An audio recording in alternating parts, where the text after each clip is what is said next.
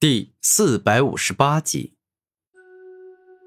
能够将时间倒流，窥视过去的秘术真的很厉害。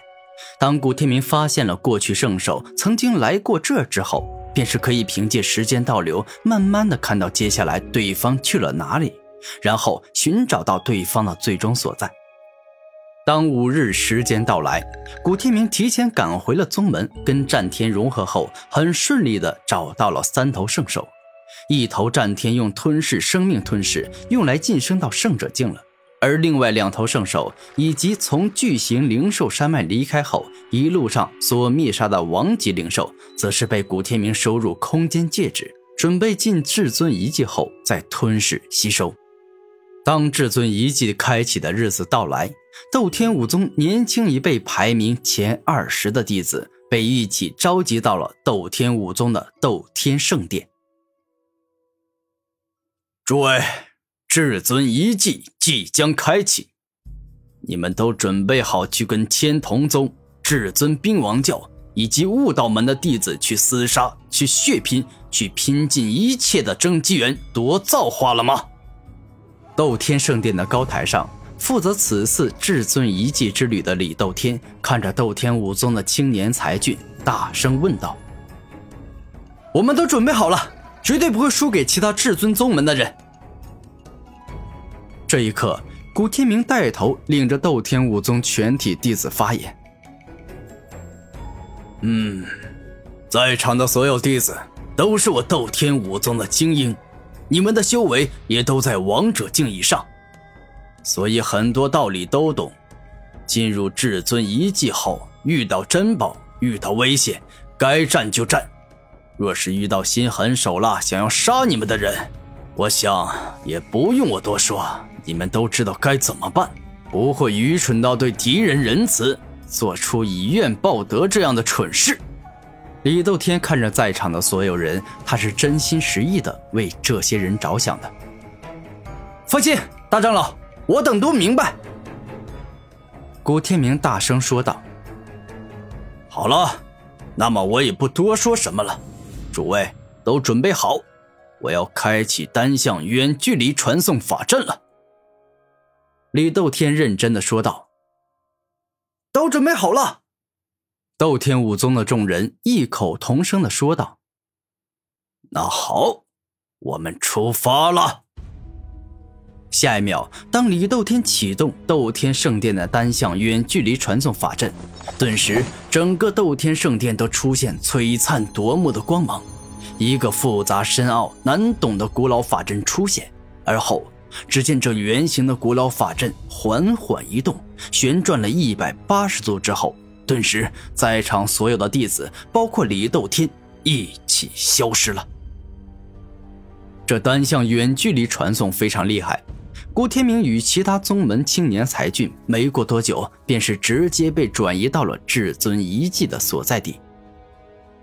这单向远距离传送法阵是非常安全的，因为只能够去，不能够回。想要使用这法阵，也只能够在斗天圣殿使用，在这里完全没办法用的。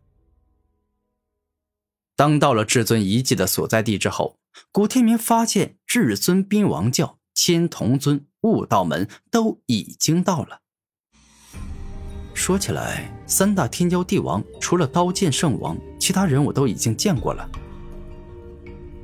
古天明突然想到，六道圣王很久以前曾派自己的分身去玄天大陆寻机缘夺造化，遇到他与古天明后，想要抢夺鲲鹏血脉花，结果被合体的古战天干掉。而这神灵圣王，则是自己渡圣者天劫时所遭遇的强敌。哎，赶快去看看最后的刀剑圣王是什么样子的，想必一定特别的酷。古天明好像是一个崇拜刀剑圣王的小迷妹一样，好不容易可以见到自己崇拜的偶像，这回一定要好好观赏一番。刀剑圣王，人如其名。是一个浑身散发着刀与剑两种凌厉之气的天骄之地，他本身长得也很帅，是极具男子气概，仿佛是在战场上厮杀与历练了几十年的大将军一样。刀剑圣王真的是一个很强的绝世天才，他所拥有的刀剑帝王武魂，哪怕只使用刀之帝王武魂或者剑之帝王武魂，都已经强到恐怖了。而当他同时使用刀之帝王武魂与剑之帝王武魂后，那战斗力强到能够破开这天际，真是厉害啊！这刀剑圣王人光往那儿一站，我就感觉他是一尊强的很离谱的强者。古天明发自真心的说道：“如此，我现在倒是好好奇啊，这刀剑圣王、神灵圣王、六道圣王，到底谁最强，谁最弱呀？”古天明对此感觉很好奇，很想知道三大天骄之地孰强孰弱。突然，当六道圣王看到古天明后，他脑海里立马出现了自己过去的分身被古天明杀死的场景。是他，是他杀了我那近乎完美的分身。此刻，六道圣王敢肯定是古天明杀了自己的分身，因为本尊在看到杀了自己分身的仇人时，一定会有特殊的感应。看到自己分身时，当时身死时的场景。现在各大至尊宗门的长老都在，不适合我找他报仇。既然如此，那我就等进了至尊遗迹，再找这小子算账好了。六道圣王感觉自己就算是要报仇，也不急于这一时。此刻，古天明能够察觉六道圣王在看自己。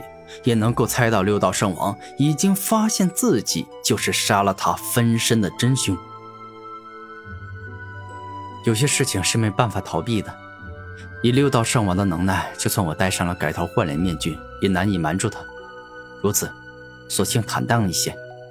反正我现在已经到达了圣者境，没必要过分的去怕六道圣王。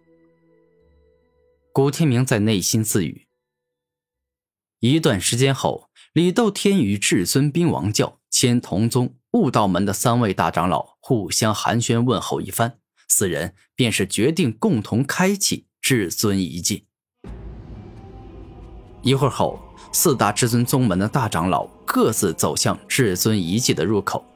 那是一块看起来普普通通的石碑，这上面并没有什么特殊的花纹，更没有什么特殊的气息释放出来。猛然，下一秒，四大至尊宗门的大长老各自爆发出惊天动地的圣王之力，而后，只见他们各自使用自己的成名大招攻在那块普通的石碑上，顿时，那块石碑爆发强大的力量，竟是暂时挡住了四大圣王级强者的攻击。这一下，便是让众人感受到了这石碑的可怕。不过，这也仅仅是暂时的。